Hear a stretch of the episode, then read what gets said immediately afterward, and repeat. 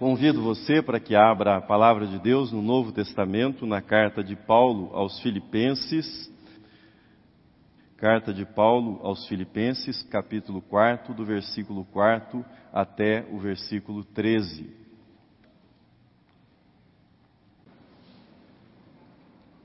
Na vida social e na vida política, o oposto da paz é a guerra. Mas na vida pessoal, o oposto da paz é a ansiedade. Não é exagero dizer que a ansiedade é uma verdadeira guerra interior. É uma batalha interior. É uma guerra real. Na ansiedade você luta contra você mesmo. E as consequências dessa luta são sentidas no próprio corpo: dores de cabeça, tensão muscular, dores de estômago, muitas vezes aumento da pressão arterial, um sentimento que parece que vai havendo um fechamento na garganta. As lutas que nós travamos contra a ansiedade são lutas reais e são sentidas no nosso corpo. Mas quais são os motivos de ansiedade que estão presentes na nossa vida, na vida humana? Trabalho, saúde, insegurança. Esses são os motivos mais comuns de ansiedade. Preocupações com a família. Você pergunta para a pessoa ansiosa, que está preocupada, por exemplo, com o trabalho. Você, diante da ansiedade, se dirige a ela perguntando: Mas você será demitido? Você pensa que será demitido? E a pessoa responde: Não sei, mas vai que eu seja demitido. Você pergunta para a pessoa ansiosa com a saúde: Você está doente? E ela responde: Não, mas vai que eu fique doente. Um dos grandes problemas para lidar com a ansiedade é que a ansiedade ela é difusa e muitas vezes ela é confusa também e traz confusão para a nossa vida. O segredo da vitória sobre a ansiedade é o shalom, a paz que vem de Deus, a paz que é concedida por Deus, a paz que nós encontramos na nossa comunhão com Deus. Mas eu gostaria de precisar um pouco mais o que é essa paz que nós encontramos na nossa comunhão com Deus. De que paz nós estamos falando? O que é que nós temos em mente quando nós falamos de uma paz que é capaz de superar a ansiedade? O shalom de Deus é uma vida marcada por calma, marcada por equilíbrio, marcada por firmeza e marcada por serenidade em todos os momentos, em todas as ocasiões. Será que isso é possível? Será que algum mortal pode alcançar esse estado de equilíbrio, esse estado de serenidade em todas as ocasiões?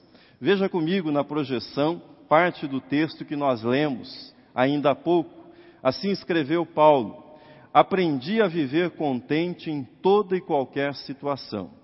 Tanto sei estar humilhado, como também ser honrado. De tudo e em todas as circunstâncias já tenho experiência, tanto de fartura como de fome, assim de abundância como de escassez. Tudo posso naquele que me fortalece. Com Deus você pode ter paz em todas as circunstâncias da sua vida. É isso que foi escrito pelo apóstolo Paulo. Com Deus você pode viver contente, inclusive naquelas circunstâncias que seriam motivo somente para tristeza na sua vida. É desse tipo de paz que nós estamos falando. E uma informação importantíssima que nós encontramos nesse texto: você pode aprender você pode desenvolver essa paz. Nós devemos afastar aquela ideia de que a paz é uma questão de temperamento, de um temperamento pacífico, de um temperamento já inclinado naturalmente para a calma, para o equilíbrio. Não. Pessoas que têm um temperamento explosivo, pessoas que têm, por natureza, uma inclinação para a ansiedade, que têm sido ansiosas desde sempre, podem aprender a ter paz, podem conseguir esse equilíbrio, podem conseguir esta serenidade. Isso é possível.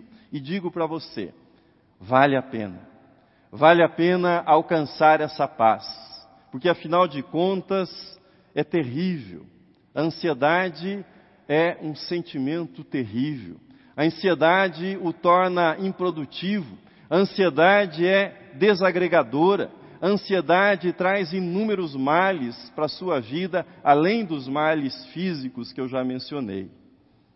Ainda para identificar de que paz nós estamos falando nesta manhã, voltemos para, aqui, para aquilo que o apóstolo Paulo nos ensina. A paz da qual o apóstolo Paulo fala não é ausência de pensamentos negativos, não é um estado de ilusão, de falta de percepção das ameaças que são reais e que estão presentes tantas vezes na nossa vida. A paz na vida do cristão, a paz mencionada por Paulo, é fruto da presença de Deus. É resultado da comunhão com Deus. É resultado da proximidade com Deus e é uma paz que excede todo entendimento. É a paz da presença do bom pastor na sua vida é a paz da segurança de ter o bom pastor em todas as circunstâncias da sua vida, inclusive aquelas circunstâncias que são trágicas. A percepção que nesses momentos você não está e não estará sozinho, porque o bom pastor, Cristo Jesus, estará com você. A paz que excede todo entendimento é a compreensão que, ainda que de um modo misterioso, ou seja, ela ultrapassa todo o entendimento, ainda que de um modo misterioso, Deus trará um bem maior para a sua vida, mesmo por meio das circunstâncias difíceis, ainda que seja por meio de circunstâncias de sofrimento. Como pastor, já oficiei alguns funerais que, apesar de uma morte trágica, de uma morte precoce, não havia desespero. E as pessoas da família estavam em paz. Elas sofriam, mas estavam em paz, tinham a paz de Deus. Como pastor, já visitei pessoas com enfermidades graves, pessoas que não têm um horizonte longo de vida física, mas, apesar disso, enfrentavam a enfermidade, muitas vezes acompanhada de dores, com serenidade. Enfrentavam a enfermidade com esperança e firmeza. O segredo? A paz de Deus, que excede a todo entendimento. A paz de Deus que envolve a nossa vida, o shalom de Deus que guarda a nossa mente e coração em todas as circunstâncias da nossa vida. Você gostaria de ter esse tipo de paz na sua vida? Você gostaria de ter esse tipo de segurança para todas as circunstâncias da sua vida? Como é que eu posso ter essa paz? Talvez você se pergunte nesse momento, eu quero essa paz. É isso que Paulo nos mostra no texto que nós lemos estamos examinando. Primeira coisa mencionada por Paulo: oração. Se você quer essa paz para a sua vida, você precisa de uma vida de oração. Veja comigo o versículo 6 do texto que nós lemos. Não andeis ansiosos de coisa alguma, em tudo, porém, sejam conhecidas diante de Deus as vossas petições, pela oração e pela súplica, com ações de graças. Você está ansioso por alguma coisa? Você está ansioso com a expectativa de algo que você espera conseguir na sua vida, mas isso tem deixado ansioso? Paulo diz: fale com Deus, converse com Deus, apresente isso em oração diante de Deus. Mas um dos grandes problemas é que muitos cristãos, quando estão ansiosos, falam a respeito da sua ansiedade com todas as pessoas, mas não levam isso em oração diante de Deus. Não falam a respeito disso com Deus. Paulo utiliza o termo súplica. Suplicar significa assumir uma atitude de humildade. Aquele que suplica assume diante de Deus uma atitude de humildade, mas suplicar significa também ser insistente, ser perseverante no seu pedido. Deus não fica ofendido conosco quando nós somos insistentes nas nossas orações. O que entristece Deus não é a insistência, o que entristece Deus é a indiferença. É quando nós nos mostramos indiferentes em relação a Ele. Portanto, não tema ser insistente nas suas orações com Deus. Mas na prática da oração, também é importantíssima a menção feita pelo apóstolo Paulo de, ações de graças. Elas são muito importantes. Peça, insista, bata, suplique diante de Deus por aquilo que você necessita, mas agradeça. Coroe as suas orações com a gratidão levada à presença de Deus. A gratidão, ela acalma o nosso coração. A gratidão pacifica a nossa alma. A gratidão, ela amplia o nosso horizonte, pois na gratidão nós contemplamos a bondade de Deus, nós contemplamos o cuidado divino para conosco. Paulo escreveu na carta aos Romanos que se Deus já nos deu o seu Filho, Será que, porventura, ele vai sonegar algum bem que nós precisamos? Ele já nos deu o bem mais precioso, o seu próprio Filho, para a nossa salvação. Porventura não nos dará as demais coisas que nós precisamos? O próprio Cristo mandou que os seus discípulos observassem as aves e observassem os lírios dos campos. E que nessa observação eles prestassem atenção como Deus sustentava as aves e como ele havia revestido de beleza os lírios. Será que esse Deus, que cuida da sua criação de modo tão amoroso, deixará de cuidar dos seus filhos? Será que os seus filhos valem menos que as aves? Será que os seus filhos valem menos do que os lírios? É a conversa com Deus em oração que acalma o nosso coração. É a gratidão diante de Deus por tudo aquilo que Ele já nos deu. É a certeza que nós trazemos ao nosso coração que nós não estamos abandonados à nossa própria sorte, que existe um propósito para a nossa vida e que Deus está vigiando e que Deus está nos conduzindo na realização desse propósito. É isso que reduz e elimina a ansiedade da nossa vida. Primeira coisa, então, oração se você quer ter vitória sobre a ansiedade, se você quer usufruir a paz de Deus. Segunda menção importante do apóstolo Paulo, reflexão. Segunda coisa importante para alcançar o equilíbrio e a fortaleza interior é o que nós chamamos de reflexão. O teólogo John Stott escreveu um belo livro com o seguinte título: Crer é também pensar. E nesse livro, John Stott tratou de afastar dois males terríveis que acometem a vida daqueles que creem: o irracionalismo, de um lado, ou seja, eu não preciso considerar as evidências, eu não preciso raciocinar, esse é um grande perigo para os cristãos, e de outro lado, o emocionalismo, uma vida baseada tão somente nos sentimentos, nas emoções. Embora a paz concedida por Deus ela transcenda o nosso entendimento, transcenda a nossa compreensão, essa paz possui no entendimento um aliado para a sua manutenção e para a sua expansão. Uma vez que o seu coração foi acalmado pela oração, os seus pensamentos precisam ser ocupados pelas verdades que são reveladas na palavra de Deus. A sequência natural deve ser, portanto, preencher o seu pensamento, a sua mente, com o conhecimento que vem da palavra de Deus, aquilo que nos foi revelado por Deus. Permita-me perguntar para você: o que é que ocupa o seu pensamento? O que é que está na sua mente a maior parte do tempo? A que você dedica os seus pensamentos?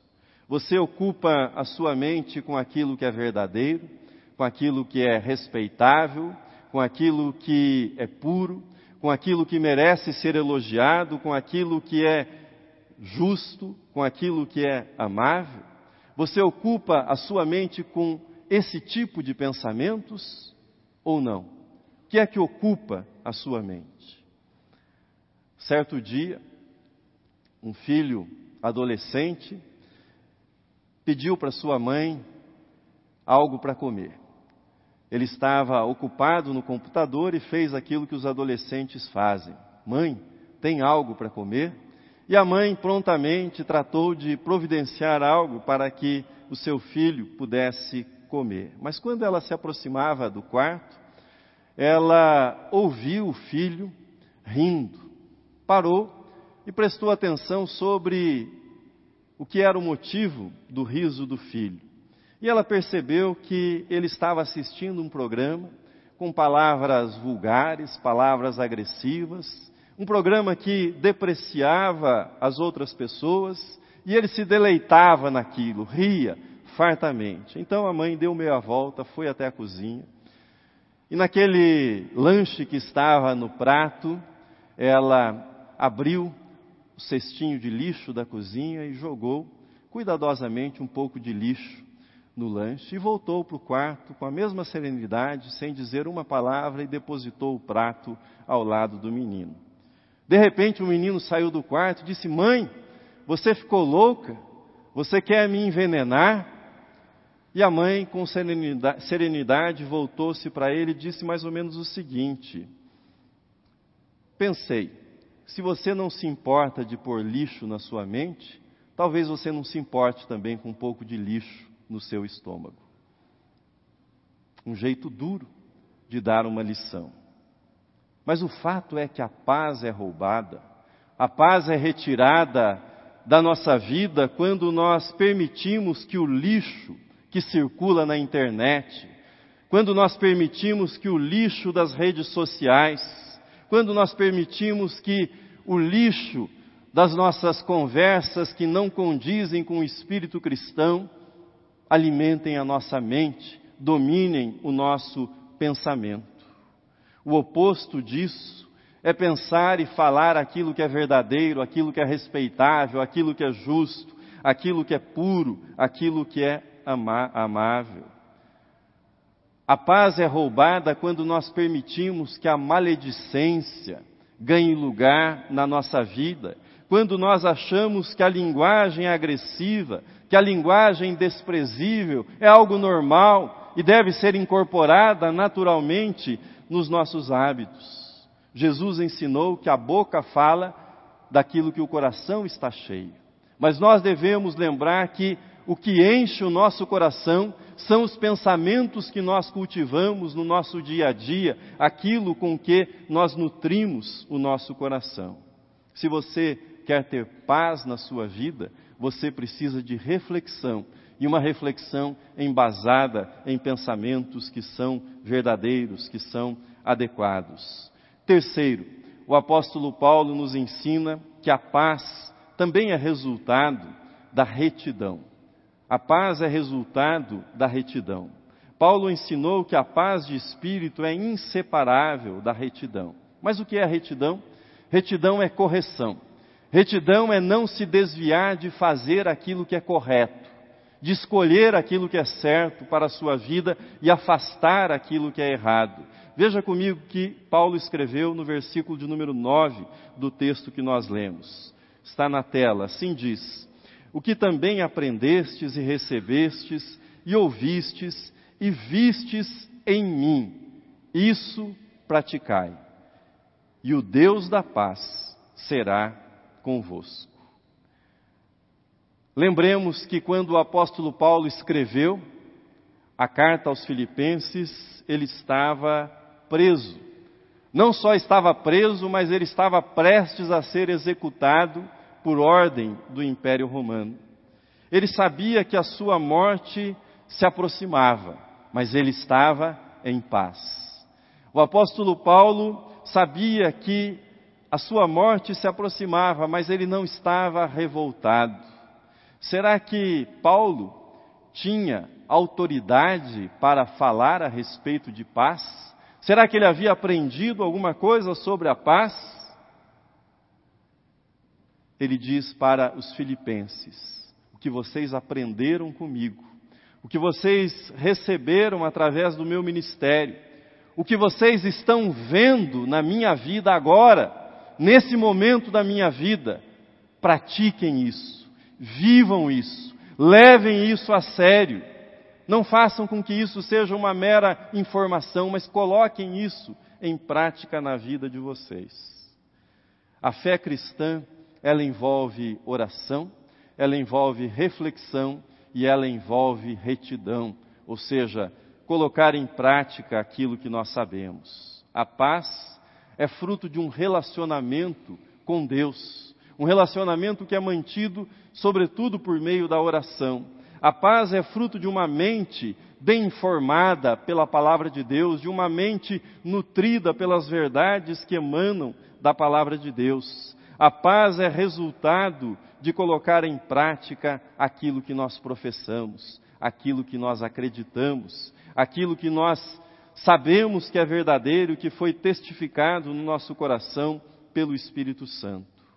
De pouca utilidade será orar, de pouca utilidade será refletir, pensar, conhecer teoricamente a palavra de Deus, se isso não for vivido, se isso não for colocado em prática no nosso dia a dia.